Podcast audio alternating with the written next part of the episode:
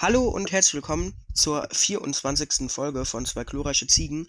In der heutigen Ausgabe werden wir wie jedes einzelne Mal seit 24 Folgen nun schon eure Fragen beantworten. Danach gehen wir auf das Thema ein, wie viele Streamingdienste benötigen wir eigentlich, um das volle Erlebnis genießen zu können.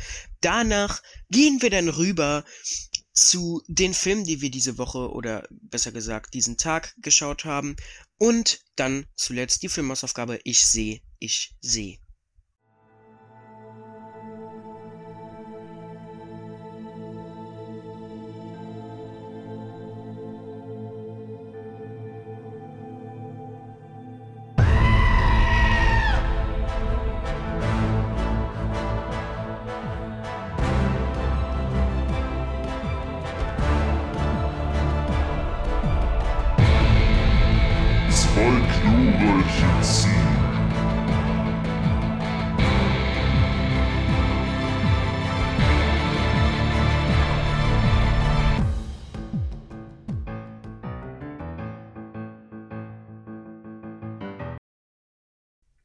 Dann auch von meiner Seite herzlich willkommen zu der 24. Folge. Wir gehen am Anfang nur mal wieder ganz knapp hier unser Promo-Zeug durch. Ihr könnt euch, ihr könnt uns auf Instagram folgen. Zwei glorreiche Ziegen, klein und zusammengeschrieben. Wir sind ebenfalls auf Spotify vertreten und halt auf YouTube, je nachdem, wo ihr es gerade hört, äh, könnt ihr mal die andere Plattform besuchen. Und da könnt ihr gerne Likes und Kommentare und Abonnements und Glocken da lassen, das ist alles kostenfrei. Danach handelt nur Google halt mit euren Daten, aber das ist ja, also, wow. Äh, da kann ich ja nichts für. Jetzt abonniert und ähm, wir haben ebenfalls beide Netter Letterboxd, wo Jonas auch ab und an Reviews schreibt und wir beide halt so ein Filmtagebuch haben, also für unsere Hardcore-Fans. Schaut da gerne mal Hardcore. vorbei. Und ja, haben wir was vergessen? Ich denke nee. nicht. Und somit starten wir direkt rein in unser allseits bekanntes Fragenformat, welches Fragen mit den Ziegen heißt. Heißt es nicht, ich habe gerade diesen Namen erfunden. Fragen wir mit starten. den Ziegen. Fragen mit den Ziegen. Wir beginnen heute zunächst direkt mit dem Xabuischen Tripel. Und er fragt: Bester Filmtrailer. Schlechtester Filmtrailer. Ja, ähm, Jonas, äh, sag mal deine Meinung. Schlechtester Film Trailer The Visit von M. Night Shyamalan, weil der Trailer vermittelt, dass, ähm, der Trailer vermittelt, dass das ein richtig harter Horrorfilm ist, dabei ist es eine Horrorkomödie. Das hat mir auch den Film ziemlich kaputt gemacht, weil ich mich eigentlich relativ drauf gefreut habe. Und dann kommt es einfach so um die Ecke. Aber gut, ne? Äh, kannst du nichts machen. Äh, bester Film-Trailer ist. Last Night da, in Soho. äh, ist da ein bisschen schwieriger. Ich würde, glaube ich, aber mit. Scott Pilgrim gehen. Der ist cool. Ja, ich, ich mach's einfach, um den Hype wieder ein bisschen anzufeuern, weil ich das ja nicht jede Folge mache. Dune ist ganz klar der schlechteste Film. Nee, also der beste Trailer, den ich in der letzten Zeit gesehen habe, so könnte man es ausdrücken. Ja, der schlechteste, den ich gesehen habe, ähm, ich weiß nicht, ich finde es halt einerseits doof, wenn ein Trailer so das Falsche vermittelt. Auch wenn der Trailer dann irgendwie von einem Studio geschnitten wird, das keinen Plan von dem Film hat, sondern einfach nur das irgendwie zusammenhaut, damit äh, das viral geht. Und Trailer, die viel zu viel zeigen von dem Film, finde ich auch ziemlich kacke. Also, ähm. Hm. Also der neue M. Night Shyamalan Film soll nicht wirklich gut sein und der Trailer hat dafür noch ganz okay gewirkt. Also, ähm, ist das Irreführung und somit ein schlechter Trailer? Nee, aber ich weiß nicht, ich habe in letzter Zeit nicht wirklich schlechte Trailer gesehen, an die ich mich aktiv erinnern könnte. Hm. Ja. Ja. So ist halt. Nächste Frage. Schön. Oh Gott. Was ist mehr Gentleman-like? Zylinder und Einstecktuch oder Melone und Gehstock? Why the fuck is he asking something like that? Ähm, ja, Fabian, sag doch mal, Ja, du als Gentleman. ich weiß immerhin, wie die Dinge aussehen, die er da beschrieben hat. Ich auch. Äh, ich finde Zylinder fresher. Ich finde es einfach. Zylinder Also, ist Leben. dann nehme ich Zylinder Lang- und Einstecktuch, weil ich als Gentleman das auch immer so trage. Gut, da schließe ich mich jetzt einfach an. Mm. Ich schreibe mal kurz meiner Mama auf WhatsApp zurück, Sekunde. Währenddessen kann der. Jonas euch ja von unseren Plänen der Zukunft erzählen. Unsere So. Pläne der Zukunft. Äh, also das hier ist tatsächlich jetzt die, ihr gerade hört, die letzte vorproduzierte Folge. Ich sitze hier am letzten Tag, den ich zu Hause bin, kurz bevor ich in Urlaub fahre. Aber dann haben wir auch tatsächlich drei Wochen frei, beide. Und ähm, das ist auch irgendwie mal ein bisschen entspannt, würde ich sagen. Und dann haben wir noch mal so eine Random-Folge. Da müssen wir noch ein bisschen gucken. Vielleicht können wir es auch noch ein bisschen vorbereiten, äh, dass da wieder was Größeres kommt. Dann äh, kommt schon eine Folge, wo Fabian höchstwahrscheinlich bei mir ist. Äh, Ui. vielleicht bezieht sich die Folge tatsächlich auch auf das, was wir da in dem Moment machen, aber da sagen wir noch nichts dazu mal.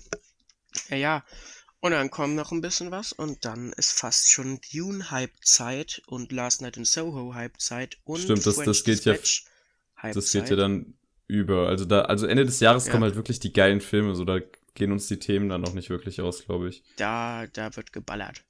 Und bis dahin finden wir aber noch was. Also man munkelt, der Stanley Kubrick Podcast wird noch dieses Jahr stattfinden. Weihnachtsgeschenk an Jonas. Wir wissen Ja. nicht welches Weihnachten. Es könnte auch in drei Jahren sein, aber es wird ein Weihnachtsgeschenk. Dass er seine Filme wieder kriegt. So, wie Ja, wir können aus? Weitermachen. Ja, ich habe meiner Mutter geantwortet. Ähm, ja, finde ich auch. Boah, sind das viele Fragen. Hm, was war der verstörendste Film, den ihr je gesehen habt? Hm. Jonas. Lass mich mal überlegen kurz. Ich, ich weiß, da gibt's einen, aber ich muss mal kurz recherchieren, wie der hieß. Such du mal bitte. Trasek äh, der Vampir. Nee, nee, Also- nee. Ich, ich habe. Also ich fand, ich sehe, ich sehe, den ich ja gestern gesehen habe, auch schon stellenweise sehr ekelhaft. Aber Ähm, ekelhaft ist ja jetzt nicht verstörend. Ja, das wollte ich auch gerade sagen. Was, also verstörend fand ich eher. Boah, was mich wirklich fertig gemacht hat, war, war Climax von Gaspar Noé. Ja, Der Film, der vor ein paar Jahren rausgekommen ist. Da wusste ich auch, das, den habe ich dann einfach auch, da, dem konnte ich kein Rating geben zuerst, weil ich jetzt nicht wusste, was ich davon halten soll. Weil ich einfach, ich war ziemlich baff und danach habe ich, glaube ich, irgendeinen Film zur Beruhigung geguckt. Irgendwas okay. Entspanntes, Schönes. Ähm, ich sage, glaube ich, Requiem for a Dream Mhm. hat mich anders fertig gemacht und auch irgendwo verstört dementsprechend. Sonst wirklich, wirklich verstörend. Ja, ich sag mal, Razorhead ist auch auf seine Art und Weise verstörend und Funny Games, der österreichische Film, äh, ist auch schon nicht ohne. So, die fand ich jetzt nicht so, dass ich gesagt habe, die verstören mich derbe, aber die waren schon, schon hart. So psychisch hart. Ja, Und Harry Potter 3, ne? und Harry Potter 3 verfolgt mich bis heute. Das ist ein fantastischer Film, Jonas. Ah. Ah. Nein. Äh, der Wind, also wir sind fertig mit den Xabu-Fragen. Ja, Dankeschön, Herr Ui. Xabu, dass Sie da waren. Sie Applaus. können auch gerne mal hier bei den fürchterlichen Freunden vorbeischauen und der Xabu war auch in der letzten Folge bei dem Filmquiz Ja. dabei. Das ist sehr cool geworden. Zerstörung. Ja. Nein. Also, Und nun äh, nächste Frage von Vincent. Der fragt, setzt sich VR irgendwann als Filmformat durch? Hm. Jonas. Hm. Ich glaube nicht. Ich glaube, es gibt ja was anderes, aber VR ist was ähnliches wie VR kann ich mir vorstellen, aber ich glaube schon eher was anderes, weil VR gibt es ja echt mit Kopfschmerzen so noch viel zu viele Probleme. Ja, das wollte ich gerade sagen, dass äh, VR halt noch, also vielleicht brauchen wir noch ein paar Generationen, bis unsere ja. Gehirne so weit geschrumpft sind, dass VR auch äh, normal funktioniert bei uns Menschen, aber äh, das jetzt aktiv zu nutzen, um Filme zu schauen, hm, das, äh, nee. Ähm, ja, aber es ist, ich denke, es wird auf jeden Fall noch irgendwelche Revolutionen geben. Ich ja. Gucke mal sehr gespannt in Richtung ähm, Avatar 2, weil James Cameron hat jetzt so ewig lang dran gearbeitet. Vielleicht hat er irgendwie, also einerseits hat er ja dann diese Unterwassersachen gemacht, aber ja. da wird noch irgendwas Spezielles dran sein, irgendwie 3D ohne Brille oder sowas. Der hat ja zum Beispiel auch äh, mit Avatar damals 3D geprägt. Richtig. Ich glaube, ja. der setzt sich da immer Maßstäbe so ein bisschen. Was ja auch gut ist, was viele ja. halt nicht mehr machen, so. Ja, James Cameron ist ja halt dafür bekannt, dass der so Kinosehgewohnheiten immer versucht, ein bisschen zu revolutionieren mit seinen Filmen. Hat ja bisher auch sehr gut geklappt, muss man dem lassen. Ja. Nächste Frage. Ja. Äh, Feli schreibt 9 plus 9, das sind 18. Sehr schön, äh, Die Feli fragt, seid ihr geimpft? Ja. Ja. Impft euch, Leute. Uh. Der Matthias fragt, ein Kommentar zu Transformers 7. Wen juckt das? Der Matthias fragt, oder wolltest du jetzt noch irgendwas zu Transformers 7 sagen? Es gibt Transformers, warte, ist das das mit den, ich weiß nicht mal mehr, wo, was das ist. Ich habe Transformers irgendwann nicht mehr verfolgt. Ich glaube, es gibt erst fünf Filme oder so. Ich habe keine Ahnung. Es juckt mich so ein Scheißdreck. Ich habe Bumblebee gesehen im Kino. Der war sehr langweilig. Kann ich mir vorstellen. Okay. Wie viel Zeit nimmt eine Folge in Anspruch? Hey, mal eine interessante Frage. Das ist echt interessant. Ja, ich, ich wollte jetzt hier nicht die Fragen, also die, die letzten drei Fragen wollte ich damit gerade einfach mal stark degradieren. Bis 9 auf das plus 9 sein. war schon stark, muss man sagen. Impft euch. Impft euch. äh, also von der Aufnahme, da kann ich ja auf jeden Fall was zu sagen.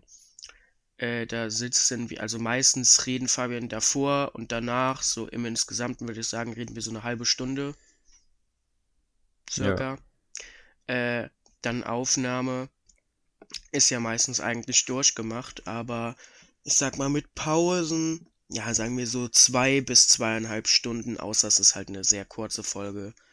Ja, aber ich würde auch eineinhalb Stunden eigentlich in der letzten Zeit ja, für stimmt. die Aufnahme so. So eineinhalb Stunden bis zweieinhalb Stunden, je nachdem, wie lange halt mhm. halt alles immer wird. Ja. Ja, gut. Dann äh, Post-Production. Also v Vorbereitung ist halt dann halt die Filme gucken und so, aber sonst ja, gut, äh, passiert ja jetzt nicht allzu viel. Das besprechen glaub, wir halt. Ich bereite mich meistens ein bisschen intensiver vor, vermutlich. Hm, ja, also könnte ich will sein. dir nichts unterstellen, aber. also ich arbeite Bitte? meistens halt meine Notizen aus und sowas. Und also. Ich mir meistens noch was dazu durch und alles und recherchieren ein bisschen. Ich denke, der Jonas bereitet sich wahrscheinlich schon besser drauf vor, aber ich, ich habe zum Beispiel bei Dingen, wo ich mich wirklich für jucke, siehe ja, die, die, tolle Loki-Sache, da, mhm. Da habe ich dann halt auch wirklich äh, Notizen ausgeschrieben, aber zum Beispiel bei Fear Street hatte ich da keinen Bock, mich mehr weiter mit auseinanderzusetzen. und dann irgendwie Notizen dafür zu sammeln. Aber ich habe mich ein Stockwerk nach oben bewegt und nach Fear Street Büchern geguckt. Das sehe ich auch schon als krasses Investment. Das stimmt. Ähm, Außerdem aber, hast du ja die ganze Post-Production halt immer noch das äh, ist halt auch ein Punkt. Ich denke, so insgesamt Post-Production, mittlerweile ist man halt echt extrem im Flow drin, dass es dann eher immer so Wartezeiten sind. Dass es mittlerweile eine gute Stunde ist, wo ich aktiv was machen muss. Und dazwischen immer kleinere bis auch längere Wartezeit für Rendern und irgendwie halt das, auch was die Audio jetzt angeht, dass quasi die Effekte da durchgehen, weil ja. die Audio hört sich, wie sie euch jetzt hier im Endprodukt anhören könnt, nicht so schön an. wie sie gerade aufnehmen. Hat das Sinn ergeben? Ich denke schon. Ähm, ja, das ist halt so, also da fängt man auch schon mal an zu voice cracken, wenn man über Post-Production redet.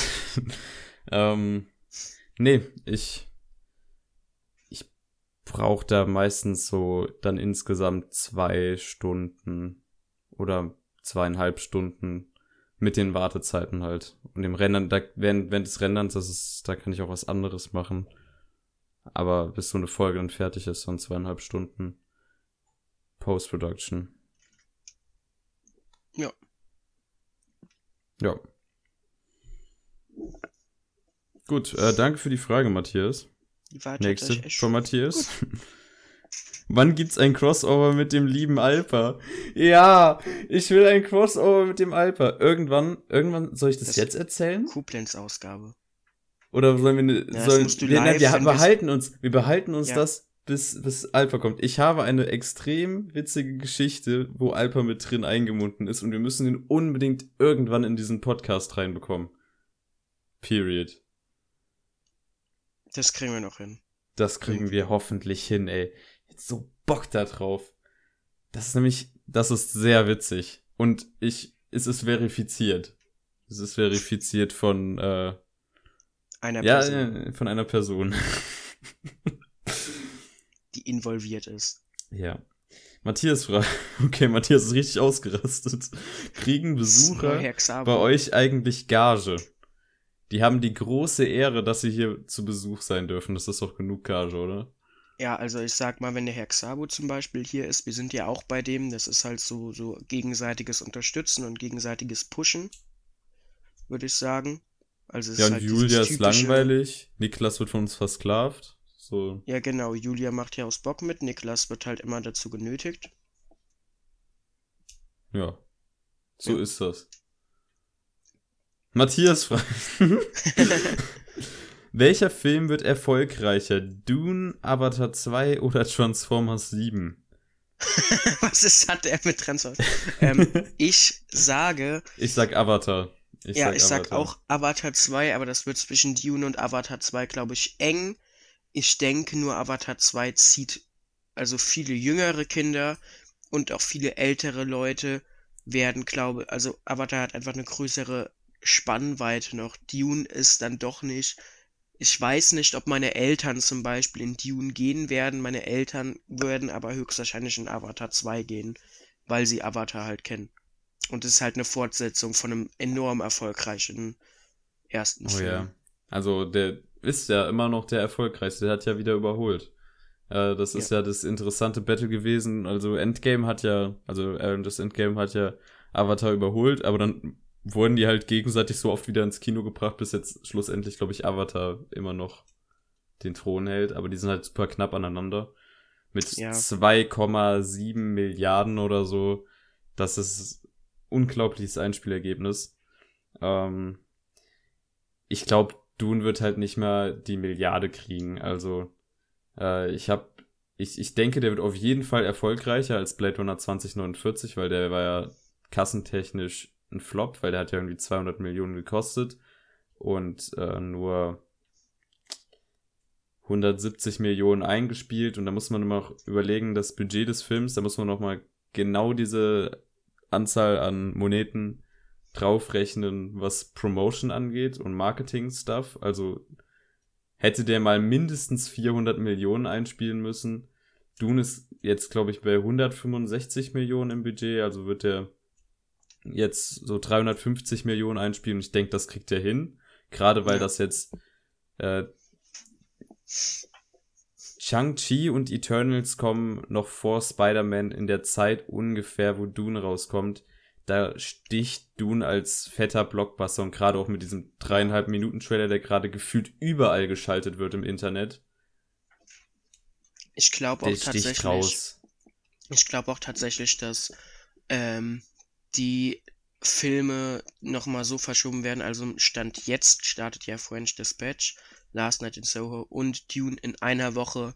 Und ich glaube, das können die erstens nicht machen und wollen die auch nicht machen, weil es halt für alle Beteiligten ziemlich, ziemlich beschissen wäre.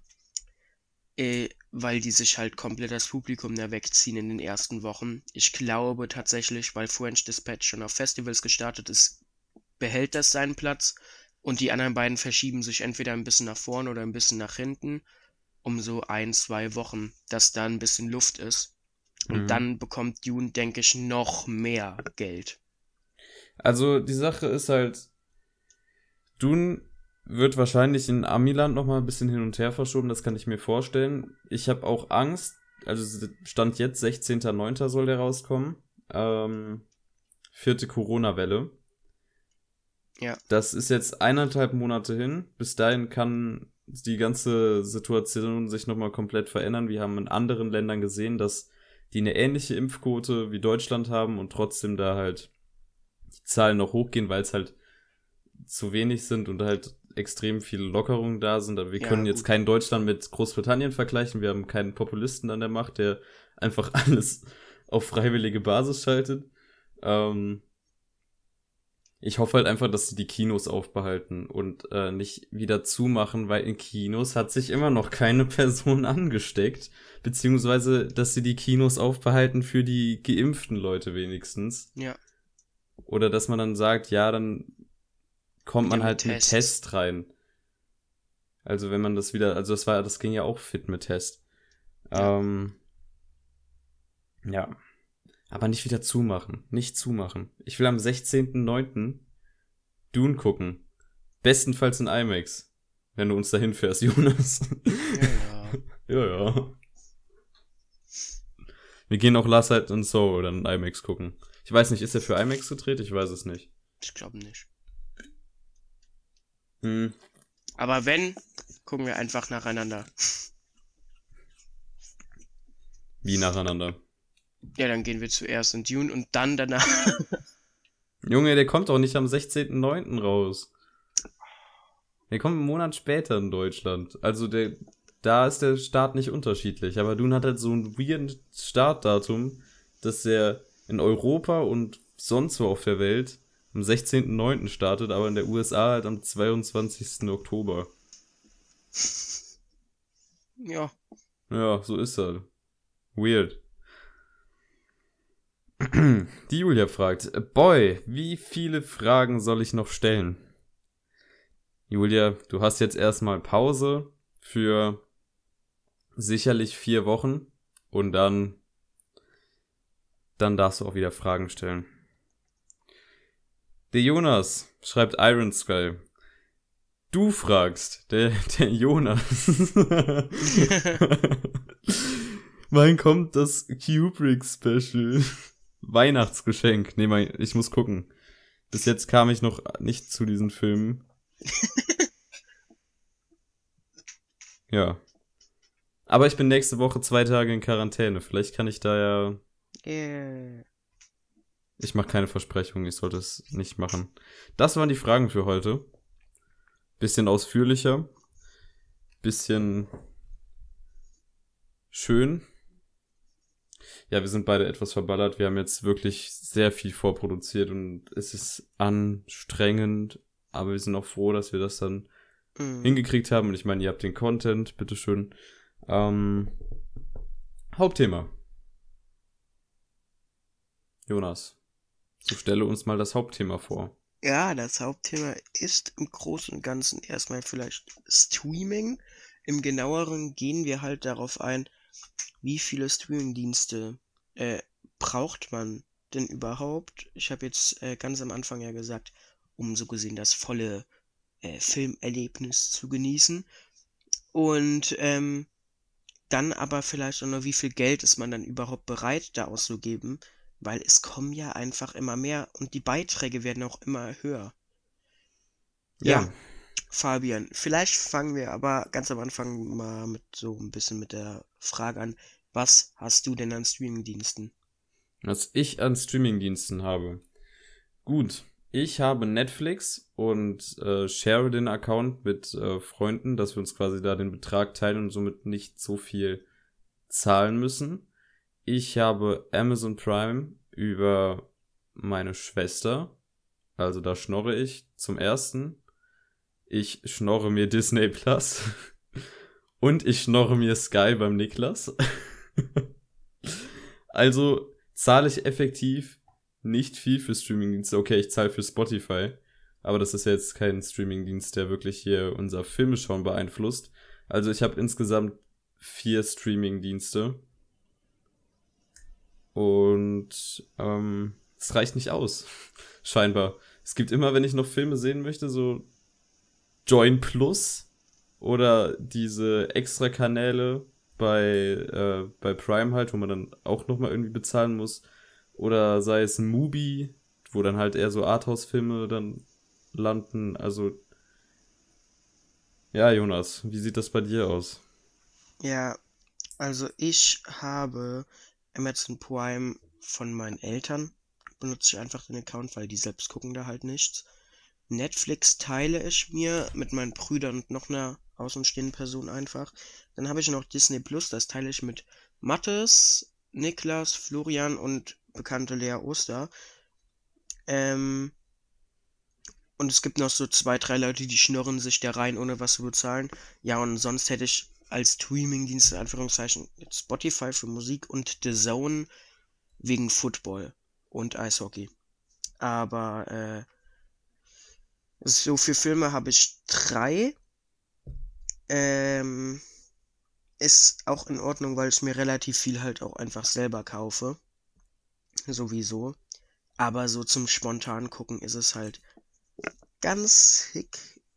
Und man, ich würde sagen, also wenn man wirklich Filme gucken will, braucht man heutzutage Prime, Netflix, Disney Plus. Die drei sind wichtig. Ich weiß dann nicht, wie es mit HBO Plus, heißt das HBO Max. Plus? Max. Max. Ähm, aussieht, wenn das dann irgendwann mal in Deutschland kommt, muss man halt schauen, ja. Ja, da werden dann halt die ganzen Warner Brothers Sachen äh, von den anderen Plattformen, denke ich mal, nach und nach weggezogen werden, wie das halt auch schon ja. bei Disney war. Und Streamingdienste wie Netflix, die halt jetzt keinen, sag ich mal, riesigen Filmkonzern hinter sich stehen haben, müssen halt gucken, wo sie bleiben und dann am besten auf ihre Eigenproduktionen setzen, dass die äh, weiterhin im Hype bleiben, weil sonst. Ja, halt ja. Eigenproduktion und dann vermutlich werden die wieder Rechte. Also ich denke mal, die werden versuchen, relativ viel dann halt auch in Indie-Filme und kleinere Filmfirmen einfach zu gehen und da sich Rechte zu ergattern. Ich guck mal gerade den aktuellen Netflix-Preis, weil der steigt ja auch immer weiter an. Ja, da haben wir letztens sogar drüber geredet mit dem. Wann war denn das? Das war sogar letzte, nee, vorletzte Folge. Ähm, hat doch jemand auch mal diese Frage gestellt mit Streamingdiensten. Das ist ja auch gesagt, weswegen das überhaupt bei Netflix so ist, dass die immer wieder erhöhen, weil die ja äh, einen bestimmten Betrag einfach einspielen müssen. Und ähm, der momentan machen die nicht so viel Plus, weil die einfach sehr viel in ihre eigene Produktion reinpumpen. Ja, es ist halt. Ich glaube, das teuerste Abo kostet 18 Euro mittlerweile. Was ja insane ist, wenn man einfach mal nachdenkt, dass das, glaube ich, vor zwei Jahren noch 13 Euro gekostet hat. Ja. Und ähm, ja, ich, ich bezahle da halt für. Das Gute ist, die, dieses Basisding, diese 8 Euro für den, den günstigsten, die, die ist halt immer noch gleich, aber das ist halt, die Qualität ist nicht so knorke. Ja. Beziehungsweise ist nicht gleich geblieben, ist auch auf 10 Euro hochgegangen. Das ist krass. Oh. Du musst 10 Euro bezahlen und kriegst nicht mal HD dafür. Während wir bei Disney Plus. Disney Plus.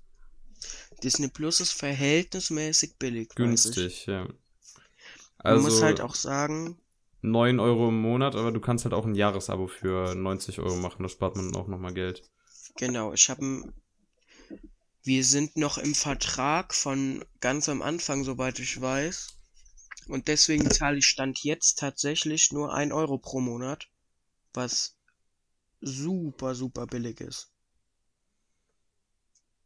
Und Amazon Prime hat sich halt echt gehalten mit 8 Euro. Ich meine, es wäre auch mal Ja, günstiger gewesen. Aber man muss halt bei sagen, Amazon Prime ist, Ist ja, ja sehr viel noch hauptsächlich auch dann auch bei diesem, beim normalen Amazon Shopping Ding auch, die machen ja sowieso Geld damit, Mhm. ohne dass die Leute Prime Videos schauen. Ja, also da, darauf müssen die halt gar nicht setzen. So, ähm, Deswegen haben- können die, glaube ich, relativ billig sein. ja, also Amazon raubt ja die kleinen Händler aus und bekommt damit sein Geld. Ganz nüchtern gesagt. Ja. Ähm, und die haben dann halt noch, also mit Prime bekommst du dann Prime Video, dann diesen Premium-Versand und auch Amazon Music gratis noch dazu. Ja. Und was weiß ich noch, äh, Prime Reading sehe ich hier. Ähm, das ist ja ein ganzes Paket. So Die bieten halt super Stuff. viel, aber die können es super billig machen, weil wenn du halt sagst, ich will jetzt Prime nur fürs Lesen haben, dann bezahlst du trotzdem 8 Euro. Du kannst alles nutzen, dann ist es super billig. Für eins ist es halt ein bisschen teuer. Es ist okay, aber man aber also ich meine, die haben halt so viel, es macht jetzt auch kein Verlustgeschäft für die, wenn da nur einer Prime Video benutzt oder alles benutzt. Deswegen, und die haben ja einfach so viele Kunden, also allein wie viele vermutlich Prime haben, ohne dass die irgendwas anderes außer Shopping nutzen. Die ja. haben es halt recht einfach in der Hinsicht. Ja, Ja. und dann haben wir halt noch so kleinere Sachen wie äh, Join Plus zum Beispiel, das ist ja der Streaming-Anbieter von äh, der Pro7, Pro7 und Sat.1. Sat1 Coop, Coop, Creel Media ähm, Group oder sowas war das, yes. glaube ich. Äh, wie ist es kostet 7 Euro im Monat, ist auch okay. Ich finde halt echt, ich finde den Netflix-Preis frech, wenn man es vergleicht. Also, dass Ja. man für 10 Euro nicht mal HD bekommen, bekommt. Das nicht mal, nicht mal 1280 mal 720 Pixel. Dass man halt so eine SD-Qualität hat, die man auf jedem schäbigsten Handy kannst du ja mittlerweile Full HD gucken. Ja, Und das hast du dann halt dann in dem Abo nicht mehr. Du musst dann wirklich, um es so zu genießen, wie es auf den anderen äh, Streaming-Anbietern angeboten wird, 18 Euro bezahlen. Oder du teilst dir das Konto natürlich, und da kommen wir zum nächsten großen Thema, was Account-Sharing ist, wo Netflix und Co. natürlich aktiv versuchen, das zu vermeiden, um dann halt mehr Geld daraus zu ziehen. also ich glaube, Offensichtlich. Netflix können vier Leute parallel schauen, soweit ich weiß, ne? Ja, aber die sollen halt im selben Haushalt sein. Ja. Ja gut, das lässt sich Das nicht so gut nachweisen. ist das kann nicht der Fall. Und daran. Arbeiten die, dass das nachgewiesen werden kann. Und dass es dann halt nicht mehr möglich ist, so wie vorher zu streamen. Und ich glaube, dann, dann überlege ich mir wirklich, ob ich, äh, also ich privat würde keine 18 Euro für Netflix zahlen im Monat. Ja, verständlich. Die Sache ist halt die, äh, meine Eltern zum Beispiel, die brauchen eigentlich gar keinen eigenen Netflix-Account, weil die gucken halt, wenn sie mal gucken, einfach bei mir oder meinen Brüdern so. Ja, bei euch ist es halt einfacher, weil ihr doch größtenteils im selben Haushalt seid. Ja, Ähm, ja, wie ist das bei kleineren Haushalten? Also, ja, ich weiß ich nicht. finde, dann müsste Netflix halt echt überlegen, dass sie wenigstens von der Größe her, also wenn du ein Fünf-Familien-Haushalt bist, dann zahlst du 18 Euro. Wenn du nur ein Drei oder ein, keine Ahnung, wenn du nur einen Partner einfach nur hast, äh, da, also ihr nur zu zweit seid, dann, dass man da überlegt, dass man halt weniger zahlen muss. Weil, ja, Ja, und es ist halt dann, ähm, ich meine, so hoch die dann mit den Preisen gehen und wenn die dann das Account-Sharing vermeiden, um halt wirklich irgendwie das Geld reinzubekommen, was sie scheinbar brauchen. Netflix hat ja nicht so ein geiles Angebot. Ich meine, dann werden mehr Leute aktiv nur für einen Monat zahlen und dann sich das Zeug da durchgucken, was, also wofür es sich dann halt lohnt und dann halt direkt auch wieder kündigen. Beziehungsweise, es ist ja schon im Netz mit guter Qualität. Piraterie wird Ja. Dadurch auch wieder steigen. Also, sobald die Leute halt äh, mit dem Preis nicht mehr zufrieden sind. Vorher hat sich halt, äh, es, es war halt im Rahmen, dass man sich gedacht hat, ich bezahle gerne dafür Geld und äh, bekomme dafür auch angemessen Content. Aber das sehe ich halt nicht, wenn man alleine 18 Euro bezahlen soll. Für das Netflix. Problem ist ja, als es noch kein Disney Plus gab und auch HBO Max und sowas nicht vor der Tür stand, ja, und war das nur Angebot Netflix, Amazon Prime gab, da hätte ich noch 18 Euro für Netflix bezahlt, weil Netflix da wirklich ja eine Masse an Sachen hat. Ne? Also da war ja die Zeit, wo Amazon Prime sich so hier und da mal ein paar Juwelen angeschafft hat, aber hauptsächlich ziemlich viel Scheiße hatte. Und Netflix halt den ganzen krassen Scheiß gefühlt. Aber mittlerweile ist es halt so dadurch, dass alle Studios jetzt selber Streaming-Anbieter machen, um da irgendwie auch eine Paramount Plus. Paramount Ey. Plus. äh. äh, also Netflix tut mir aber ehrlich gesagt auch ein bisschen leid, weil die sind da halt jetzt in der Lage, die sind keine große Firma, die eigentlich, also die sind halt einfach, Netflix muss sich halt im allerschlimmsten Fall überlegen, selber wirklich auch ins Kinogeschäft dann einfach einzusteigen und dann wie Disney und HBO Max als Filmfirma sowas nebenbei noch zu betreiben, aber gleichzeitig auch Blu-ray und DVD-Verleih, also halt nicht Verleih, äh, Verkaufe anzufangen, weil jetzt wo gefühlt alle, ähm, jetzt wo gefühlt alle Filmverleihs irgendwie hier was aufmachen, halten die sich, glaube ich, nicht mehr so gut, so lange noch. Ja, denke ich auch. Also, es gibt ja dann noch dazu Apple TV Plus und so, also es gibt ja geht ja in alle Richtungen mit Streamingdiensten. Wir haben ja ein ja. unglaubliches Angebot, die könntest du ja alle als Privatperson nicht bezahlen. So viel verdient man ja nicht mehr im Monat. Ja. ähm, es, gab, es stand ja auch zur Diskussion, dass Apple Netflix kauft. Aber das ist ja mittlerweile abgeklungen. Ähm, ja, ich weiß nicht. Also ich, also ich denke, halt es wird einige Aufkaufungen geben in der nächsten Zeit. Ja, also entweder wird es Was so halt passieren, dass Netflix ja. von einer Firma, also von sowas wie Paramount zum Beispiel oder Columbia, aufgekauft wird und dann Teil davon ist. Oder dass Netflix selbstständig zum äh, Filmverleih wird, um sich irgendwie noch zu halten und dann halt auch in die Kinos und in die Blu-ray, DVD-Branche einsteigt. Weil, ja, es ist halt, es ist für die jetzt eine schwierige Situation. Die waren halt jahrelang wirklich alleine da. Dann mhm. kam noch irgendwann Amazon Prime so aktiv rein. Die haben sich aber nicht viel genommen, weil die schon so, so darauf geachtet haben. Ich meine, es hat ja, hätte ja beiden nichts geholfen, hätten die dem anderen da irgendwie, wären die dem reingekrätscht. Die haben ja beide einfach gegenseitig drauf geachtet. Guck mal, ihr konzentriert euch momentan so ein bisschen auf die Sparte, dann konzentrieren wir uns hier drauf und wir bekommen beide unsere Abos und alles ist gut, so, aber mittlerweile ist es halt so, jetzt kommt Disney, dann kommt HBO, was kommt dann als nächstes alles? Die haben so viel Konkurrenz, die können da, die sind, glaube ich, einfach auch minimal überfordert mit der kompletten Situation, dass da plötzlich alles kommt und die weniger haben. Ja, ähm, ich meine,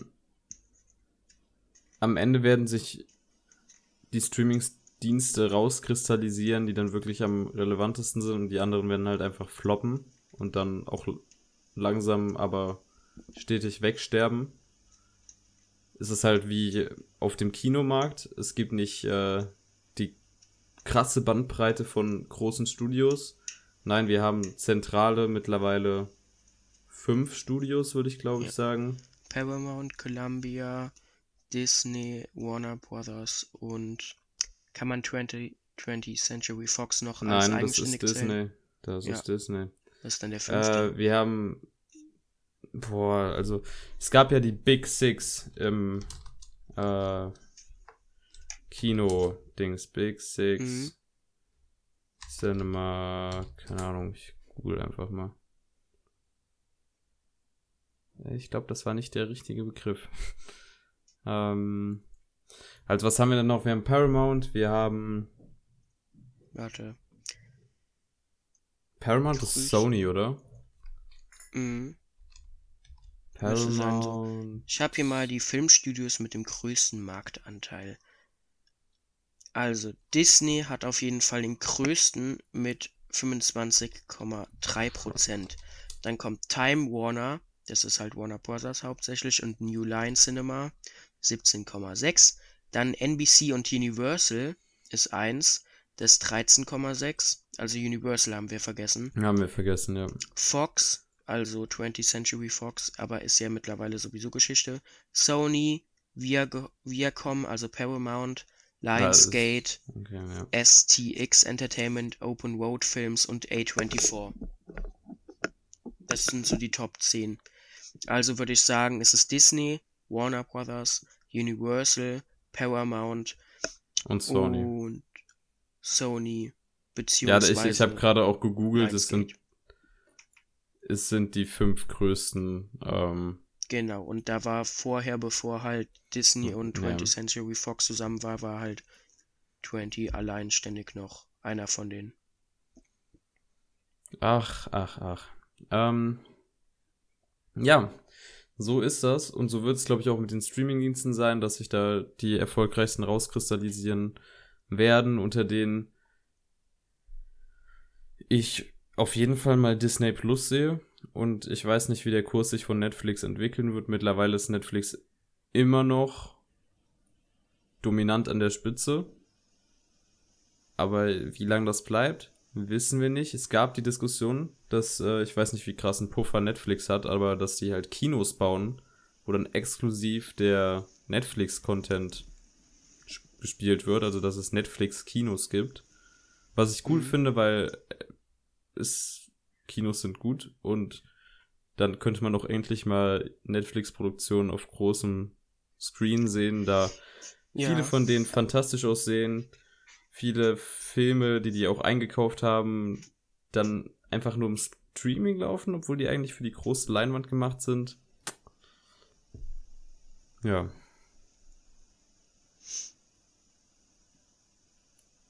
So ist die Welt. Möchtest du noch was hinzufügen, Jonas?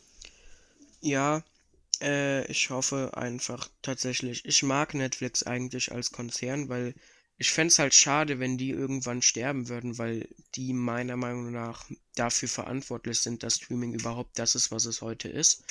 Und im Grunde ist es ja auch was Gutes. Ich finde nicht gut, was ähm, Disney damit macht. Also, dass Disney ja zum Beispiel Kinostarts zerstört, indem es selbst dann auf den Streamingdienst released, einen Tag später.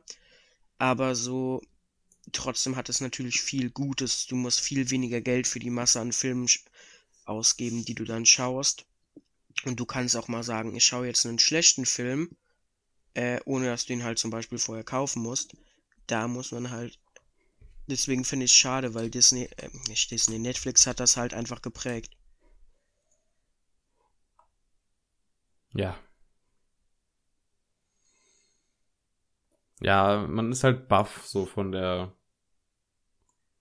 von der schieren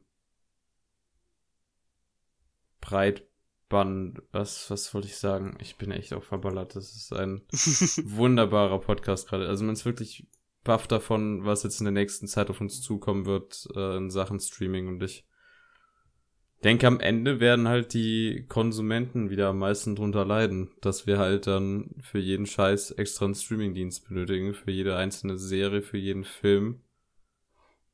Deswegen, Leute, geht ins Kino. Yeah. Statement. Uh, Ja, äh, sind wir durch damit? Wir sollen noch irgendwas besprechen? Ich meine, wir hatten das jetzt schon relativ ausgearbeitet. Wenn ihr selber eine Meinung dazu habt, wie viel Streamingdienste habt ihr überhaupt? Könnt ihr uns auch mal in die Kommentare schreiben. Alles, alles teilen und laut sein in den Kommentaren. Gott, ich bin fucktracked. Ähm, ja, Wach du werden. Ähm, hättest du denn irgendwie eine Wunschvorstellung, wie du es am besten fändest? Ähm, also, so gesehen sind wir in dem Luxus aufgewachsen, dass wir wirklich mit wenigen Streamingdiensten sau viel gucken konnten. Ja. Was, was früher halt absolut nicht der Fall war. Da gab es noch irgendwie was wie Videotheken komplett ausgestorben. Ja. Ähm, ja, ich fände natürlich schön, wenn ich für so wenig Geld wie möglich so möglichst viel schauen kann, wie ich möchte. Trotzdem muss man ja auch irgendwie noch gucken, dass die Leute, die das halt machen, auf ihr gerechtes Gehalt kommen. Ja.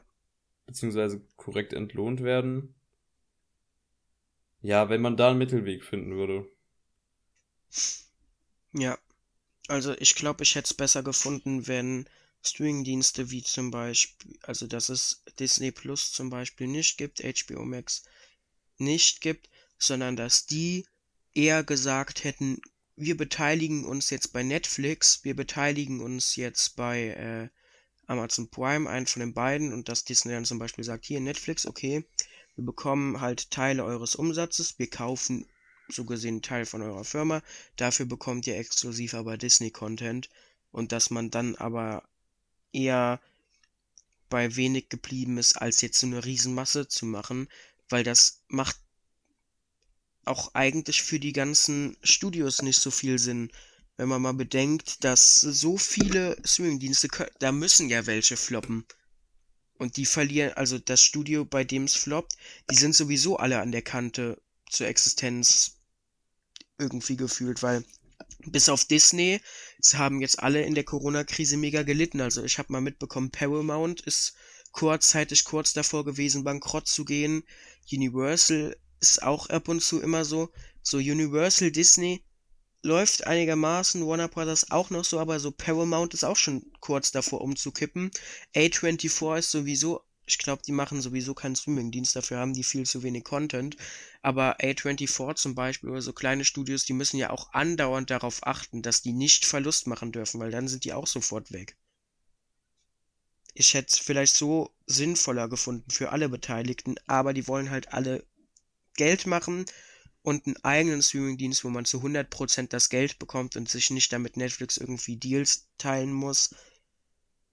Ja, ist ja logisch, halt Kapitalismus. Mhm. Ja. Ja. Ich finde das Thema irgendwie ermüdend, also und auch äh, ist halt es ist traurig und anstrengend. Ja. Deswegen kommen wir jetzt zu den Filmen, die wir gesehen haben. ja. Ja, ja hast du denn was geschaut? Nein, ich habe nichts gesehen. Ja, ich habe nur eine Sache geguckt, bis natürlich auf die Filmhausaufgabe.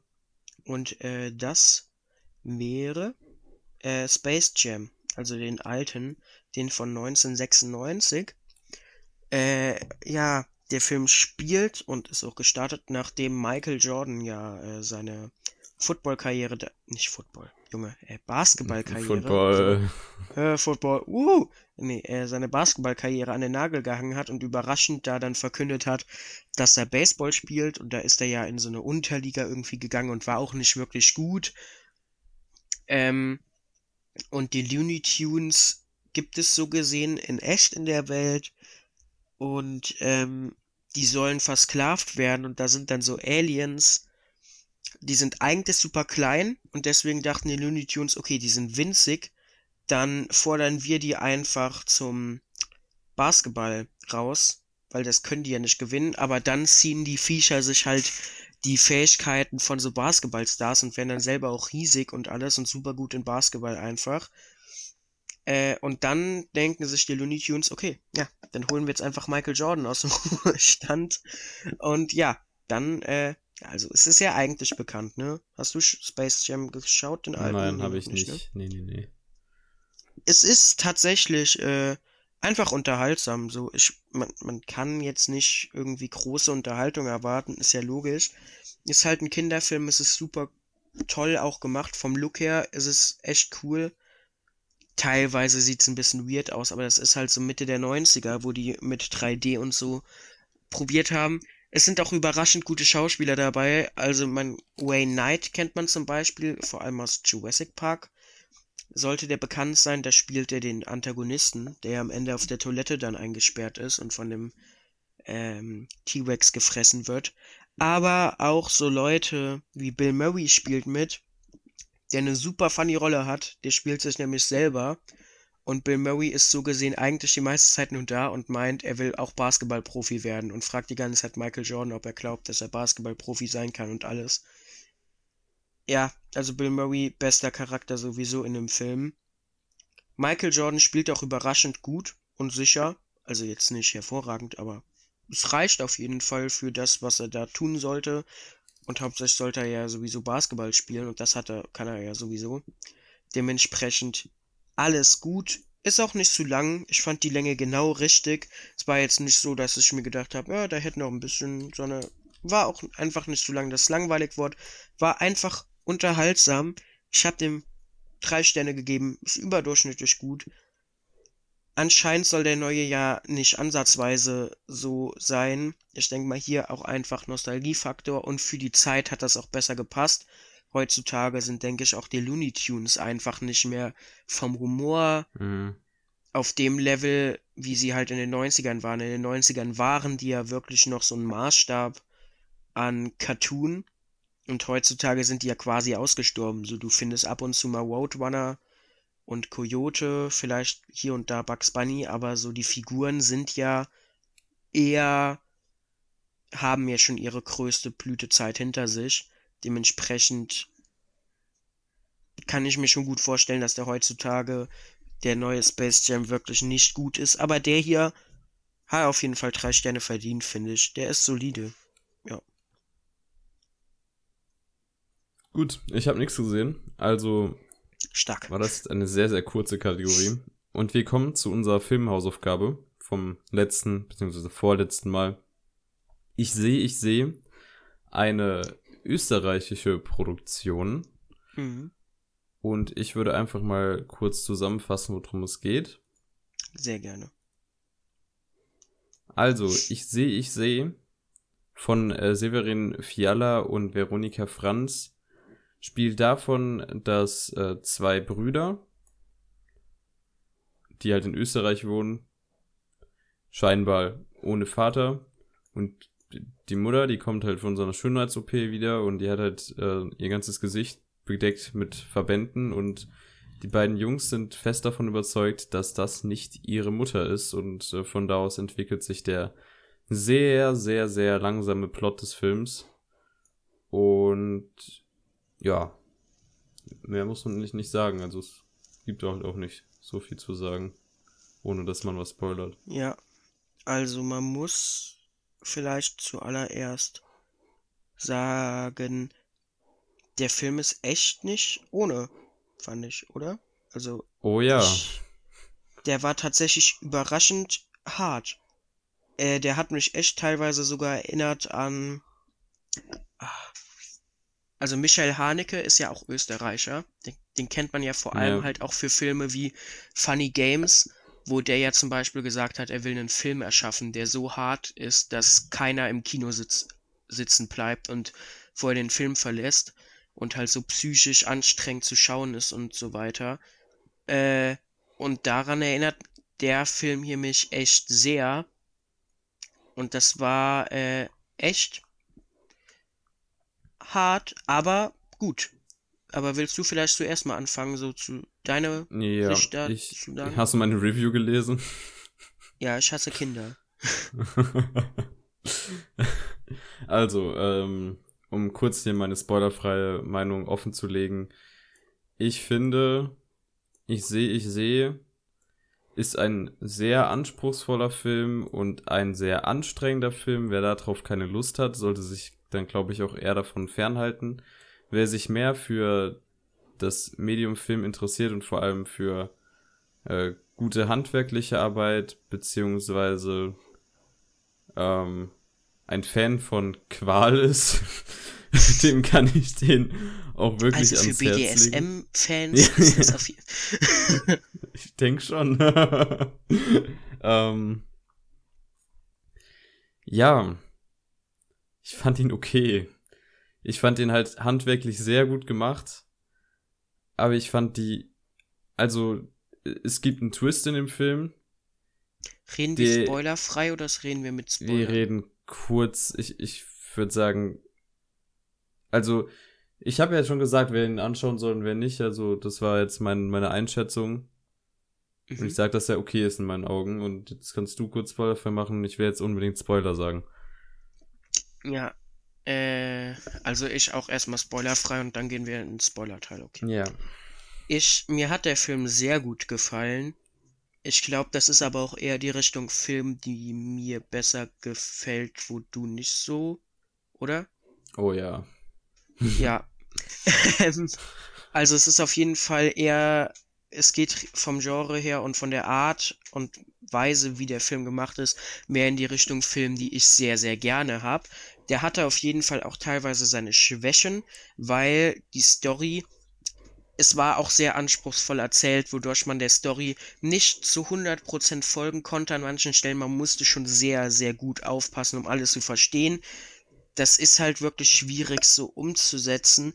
Dementsprechend hat der Film, glaube ich, auch bei vielen so ein paar Sterne verloren, weil es einfach viel zu anstrengend ist, den zu gucken. Und dann halt auch einfach wirklich anstrengend, weil der manchmal hart an die Grenze geht. Also ich habe ja gerade eben schon Funny Games erzählt. Funny Games ist deutlich schlimmer. Der hier Boah, geht aber auch gucken. schon gut an die Substanz, finde ich. Ähm, es ist auf jeden Fall handwerklich hervorragend gemacht. Schauspielerisch größtenteils auch gut.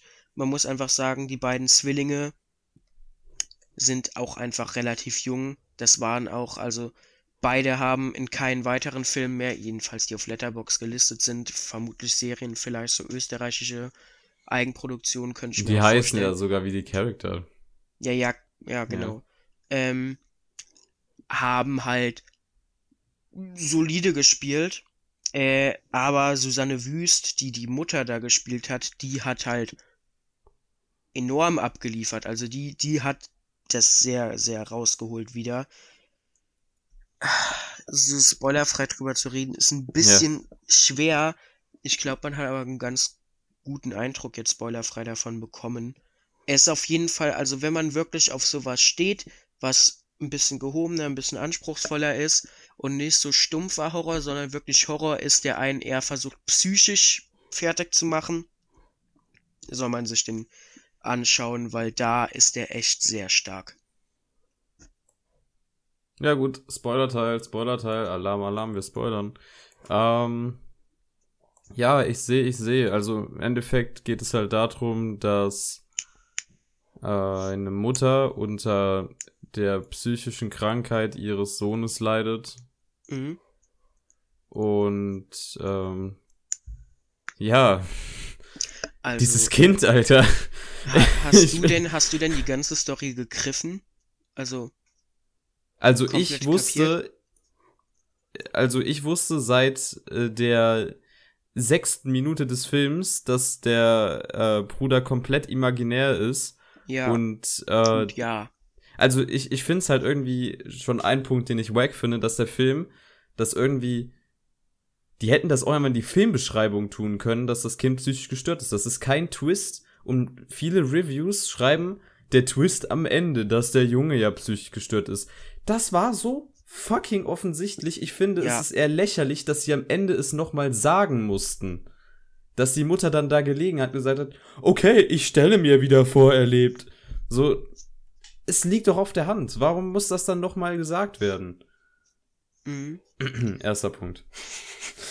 Ich, also es ist halt, ich fand auch echt schwer, sich so.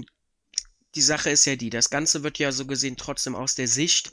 Ich glaube, Elias ist der, der lebt und Lukas ja, ist ja am Anfang lebt. ertrunken. Lukas ist abgesoffen. Genau, Elias, das Ganze wird ja aus der Sicht von Elias erzählt, ja. Deswegen weiß man ja gar nicht so richtig, was mit der Mutter los ist. Man soll ja, wenn alles gut läuft, anscheinend hat es ja bei vielen geklappt, bei mir hat es auch nicht funktioniert. Mir war auch relativ früh klar, dass Lukas tot ist und nur noch in Elias Kopf lebt. Aber äh, im besten Fall ist es ja so, dass man aus Elias Sicht dann sieht, dass die Mutter sich ja anders verhält. Aber ich würde sagen, sie hat ja eine Gesichts-OP gehabt und es gab ja auch ein Bild kurz, wo man die Schnittwunden gesehen hat, So vor der OP. Also Mhm. anscheinend hat sie einen Unfall gehabt. Ähm, und anscheinend ist sie von ihrem Mann getrennt, weil die ja ein äh, Dating-Seiten-Video gefunden haben, wo sie sich für eine Dating-Seite äh, beworben hat oder selber beworben, also umworben hat. So. Und, Und sie ist halt ähm, Moderatorin im Fernsehen, so relativ bekannt, aber eher so eine, Ja. so eine, so eine Klatschmoderatorin, so einem Genau. Glücksspiel oder rufen Sie an unter der Nummer 0009876. Ähm, ja. Und die ist halt offensichtlich sehr gestresst, weil, also sie weiß ja, dass ihr Sohn Lukas tot ist. Elias ist halt psychisch sehr angeschlagen durch die ganze Situation. Sie hatte wohl einen Unfall und ihr Mann ist verschwunden. Und deswegen ist sie ja plötzlich so anders. Und äh, Was heißt plötzlich so anders? also Ich sie mein, ist halt einfach kälter geworden. Sie ist, Sie ist nicht mehr einerseits kälter geworden, aber andererseits war die halt auch äh, eine Zeit weg für die OP. Ja. Und währenddessen ist ihr auch vielleicht klar geworden, dass sie das einfach, dass sie das nicht mehr mitmachen möchte. Weil davor hat sie ja scheinbar äh, ganz nach Elias gelebt, beziehungsweise, also das quasi, also sie hat ja so, es behandelt, als wäre Lukas noch am Leben, weil Ja. Elias das ja offensichtlich nicht verarbeiten konnte und dadurch einen absolut psychischen Schaden hat und ja offensichtlich immer noch an so seinen Bruder sich vorstellt, beziehungsweise die ganze Zeit mit seinem Bruder chillt. Ähm, und sie wollte halt Ja. einfach einen Schnitt machen. Sie wollte, dass ihr Kind wieder normal wird. Und hat dann quasi diese Kälte angelegt und hat versucht, ähm, unter, also sehr verzweifelt versucht, würde ich mal sagen. Das war jetzt pädagogisch nicht unbedingt wertvoll. Ähm, war halt, ist halt auch überfordert, so mit der Situation. ja, vor, vor allem, sie, sie hat ja auch Schiss vor ihrem Kind. Hat man ja schon am Anfang gesehen, als sie sich da schlafen gestellt hat. Als, Ja. ähm, ja, Genau. so. Ja. Und äh, dadurch, dass aber halt aus Elias Sicht ja das alles erzählt wird, ist ja zum Beispiel auch diese Stelle, wenn, wie schon gesagt, wenn es gut läuft, dann denkt man ja, dass sie zwei Kinder hat. Und wenn sie Wer bin ich spielen, sagt sie ja den Satz, woher soll ich denn wissen, wer alles zwei Kinder hat? Äh, und Elias denkt ja dann, ist die doof? Sie hat ja Mhm. zwei Kinder. Sie hat ja mich und Lukas. Aber sie hat ja in ihrer Welt, also in der Realität, nur noch Elias, also ein Kind. Also sie kann ja gar nicht drauf kommen. In Elias Kopf ist es dann aber so, okay, die Frau weiß anscheinend nicht, dass sie unsere Mutter ist. Oder sie kann sich auf jeden Fall nicht selber erraten. Oder sie kann es nicht selber sein, wenn sie sich ja nicht als Mama erraten kann. Ja. Und so spitzt sich das halt alles zu, bis zu dem Zeitpunkt eben, wo Elias für sich zusammen mit Lukas im Kopf beschließt, ähm, Beziehungsweise er beschließt es ja nicht für sich. Also die, die Krankheit, beziehungsweise der, der schlechte Teil von ihm, das was Lukas ist, bringt ihn ja dazu. ja So, genau, es ist er ja hat keine ja, aktive Entscheidung, die er trifft, sondern es ist eher quasi sein Unterbewusstsein, was ihm das äh, hinleiten Genau. lässt. also er hat ja, er, er geht ja dann davon aus, dass seine Mutter nicht echt ist. Sie hat sich ja zum Beispiel auch das Muttermal wegmachen müß, lassen müssen. Hm. Und das hat sie sich ja dann auch noch aufgemalt und das wird ja dann weggewischt und dadurch hat er noch mehr Misstrauen und er, ja, er beginnt sie theoretisch erstmal zu foltern, um zu, rauszufinden, wo sie die echte Mutter ja versteckt hat. Und das entwickelt sich dann ganz bis zum Schluss dazu, dass er sie halt auf dem Boden festklebt Klebt. gefesselt und dann äh, das Haus anzündet. Und ganz am Schluss rennt was hinterm Feuerwehrwagen weg. Was Ja. höchstwahrscheinlich Elias ist, der ja nicht da rumsteht, nämlich. Ja. Also, ja. es war schon hart. Also vor allem die letzte halbe Stunde, wo es dann mit dem Foltern da angefangen hat, der Mutter. Wo also, ihr wird ja der Mund zugeklebt und dann wird Ja. das von ihm wieder aufgerissen und sie blutet stark deswegen. Er, er verbrennt ihr mit einer Lupe die Haut, er versucht ihr irgendwie in die Augen reinzupieksen. ja. es war halt, ähm, ja, also für mich war es absolut kein Sehgenuss. Ja, offensichtlich sollte es auch nicht sein. Allerdings hatte ich auch jetzt, ich war nicht vor dem Film irgendwie gefesselt oder ich, ich fand es nicht unbedingt spannend, weil ich das Gefühl hatte, die erste Laufstunde wollte mir der Film nur die ganze Zeit was vermitteln, was ich nach sechs Minuten schon verstanden hatte. Mhm. Und dass sich das dann repetitiv anfühlt und er die ganze Zeit so auf die Schiene geht, so, hm, guck hin, das, der ist nicht wirklich da. Checkste, checkste, der ist nicht wirklich da. Und die Mutter, die, die, das ist wirklich die Mutter, aber die ist halt einfach verzweifelt mit dem Kind und äh, die ist nicht wirklich irgendwie äh, eine andere Person oder so. Ähm, ja, fand ich irgendwie, da, da fand ich den sehr langweilig, muss ich zugeben. Auch wenn ich den handwerklich schön gemacht finde, also deswegen fand ich es ja noch ganz gut. Also ja. langweilig, den, aber gut. Der, der Film hatte ja so einen clean Look. Das ja, fand ich sehr das passend. Haus auch. Und, ja, das ähm, war ja ähm, alles sehr clean ja. gehalten, um halt so im Kontrast zu der Brutalität halt, aber dann so war so ein eigentlich geregeltes Leben darzustellen, weil so gesehen, die Mutter hat ja ein sehr, sehr gutes Leben bis zu dem Zeitpunkt gehabt. Dann ist ihr Sohn gestorben, dann hat sie sich wahrscheinlich getrennt und dann hat sie noch diesen Unfall gehabt und ihr anderer Sohn ist halt psychisch gestört. Ja, und dann kommen wir zu dieser letzten halben Stunde, die ich halt einfach. Boah, äh, widerlich, widerlich, also ich widerlich. Fand die krass also ich konnte es echt nicht nachvollziehen, wie man dieses Kind nicht schon längst irgendwie in eine psychische Betreuung gepackt hat. Außerdem frage ich mich, sie liegt die ganze Zeit da und dieses kleine bisschen, pa äh, dieses kleine bisschen Paketband hat sie die ganze Zeit nicht abbekommen. Ich bekomme das nach 30 Sekunden ab. Und die Leute sind die ganze Zeit da vom Roten Kreuz und haben sich vom kleinen Kind einreden lassen, dass äh, mit der Mutter ist ja, ja, nee, die ist grad weg. So, also, ist ja so mit der Mutter.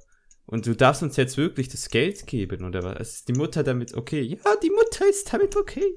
Ähm, das war mir auch einfach zu unrealistisch an dem Punkt, dass sie dann wirklich nochmal oh, diesen cool. Spannungseffekt bringen wollten, so, oh, schaut, da ist jetzt möglicherweise die Rettung, ah, doch nicht, und jetzt geht's weiter in die Folter. Obwohl man muss sagen, äh, so Paketband ist schon. Also klar, es ist halt so filmklischeehaft, dass sie es genau in dem Moment ja auch abbekommt, wo sie dann das Haus verlassen. Muss man aber sagen, es ist halt also man macht Filme ja meistens nach einem bestimmten Schema. Und das ist halt einfach so, so, so eine Sache, die man halt einfach anwendet. Es ja, einfach anwendet, einfach anwendet. Aber die hätten der irgendwie noch Knebel in den Mund stecken können oder so. Irgendwie so ein Tuch oder sowas, dass halt die Zunge geblockt ist. Oder das ist doch ein minimalster Aufwand. Ja, um es halt instant realistischer zu machen. Ne? Und man muss auch einfach sagen, Mhm. Das fand ich gut umgesetzt, weil die haben sich nicht gedacht, wie würde jemand, ein Erwachsener zum Beispiel, quälen, sondern die haben sich ja wirklich, das fand ich halt sehr stark umgesetzt. Die haben nämlich wirklich, wie würde ein Kind denn quälen? Weil ein Kind denkt nicht, wenn ich der jetzt den Mund zuklebe, das kann ja lebensgefährlich sein, sondern der denkt, scheiße, die redet, gut, ich hol jetzt einfach hier Uhu-Kleber und kleb dir den Mund zu. Boah, Oder äh, ich hol einfach eine Lupe und, und brenne damit irgendwie die Haut, weil keine Ahnung, was ich sonst hier machen soll, weil das hilft dir auch bei Ameisen oder sonst was das fand ich sehr stark umgesetzt, dass sie sich wirklich gedacht haben, wie würde denn ein Kind jetzt Folter versuchen? Ja. Und dann das Ende, die Schreie fand ich nochmal anders krass. Also sowieso die, also ich sag's nochmal, geschauspielert, vor allem von, ähm, wie heißt sie denn nochmal? Ach, die Gute heißt ah, Susanne Wüst. Susanne Wüst war krass. Ja, natürlich war es krass, es war krass, aber ich.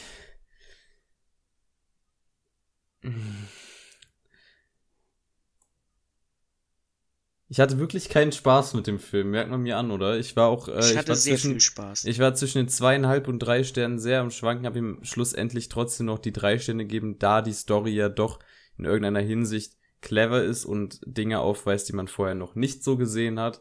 Aber ich persönlich würde mir den jetzt nicht nochmal angucken.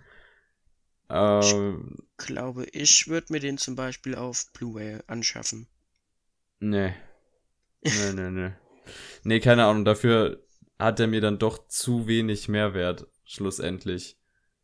Der, ähm, der spielt auf der obersten Ebene sehr subtil. Äh, dann ist die Ebene darunter, dass halt die, die, die wahre Geschichte, die passiert ist. Und äh, darunter ist halt nichts mehr. So, die, ich habe mhm. das Gefühl, der ganze Film baut halt auf dem äh, Schockeffekt und auf dem ähm, dem, wie jetzt, also dem Mystery-Effekt, wie die Geschichte wirklich passiert. Darauf basiert die ganze Grundlage und ja. ich denke, der, der hält sich am Ende cleverer, also für cleverer, als er wirklich ist. Mhm. So meine persönliche Meinung. Trotzdem handwerklich und äh, vor allem von der Mutter schauspielerisch als sehr, sehr gut gemacht. Auch einige Shots, zum Beispiel das mit dem Auge, wo sie in den Spiegel guckt, war fantastisch. Mhm. Aber ja, meine Meinung. Hatet mich. ja. Jonas. Ja, nö. Meine Meinung ist, dass, äh, also ich fand ihn sehr gut. Äh, ja, das Problem mit dem Plot-Twist war zwar auch da, aber ich fand es nicht so störend wie du dann vermutlich. Und wenn man dann bedenkt, sehr viele haben den ja anscheinend wirklich nicht kommen sehen, weil viele einfach ja geschrieben haben in ihren Reviews, der Plot-Twist am Ende, das bedeutet, sie haben es nicht unbedingt sehen kommen. Dementsprechend war ich echt äh, positiv überrascht von dem Film. Der hat mir sehr gut gefallen, sowohl handwerklich als auch schauspielerisch. Bei mir hat es dann halt am Ende Abzug bekommen, eher weil ich persönlich den Plot-Twist einfach früher gesehen habe. Und dann noch so zwei, drei andere Sachen, die so ein bisschen nicht so mein Fall waren, aber größtenteils bin ich sehr zufrieden mit dem Film. Hat mir sehr gut gefallen, hat mich sehr gut unterhalten. Ja.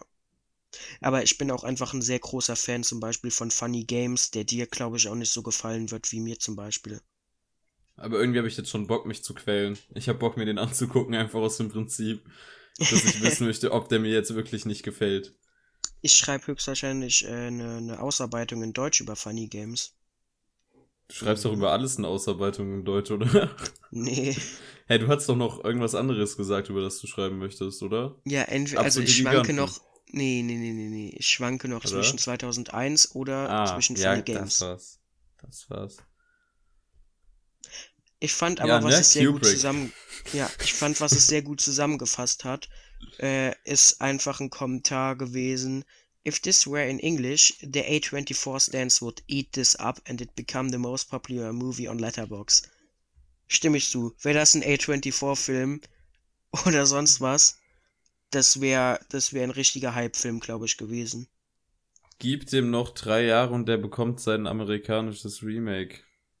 Schätze, ja, schätze ich einfach. Also, ja. der ist ja irgendein Produzent wird dann auf die Idee kommen, okay, das ist jetzt lang genug zurück. Also in drei Jahren wäre das dann schon zehn Jahre zurück. Ja, genau. Den kann man jetzt mal unauffällig irgendwie hier unter A24 vermarkeln und dann wahrscheinlich ähnliches Prinzip. Ja. Ja. Also, das ist das Ende der Folge. Ich hoffe, euch hat es gefallen. Bekommt jetzt noch die Hausaufgabe fürs nächste Mal. Wir gehen ein bisschen abseits des Normalen. Und zwar, wir schauen jetzt auf Amazon Prime eine Dokumentation The Phoenix Tapes 97. Schön angucken. Und damit würde ich sagen, Jonas hat gerade Internet abkack, also könnte das noch Stunden dauern, bis er wieder am Start ist. Deswegen verabschiede ich einfach mal uns beide von der heutigen Folge. Und damit sind wir durch mit der Vorproduktion. Tschüss. Ja, so. Passt. So.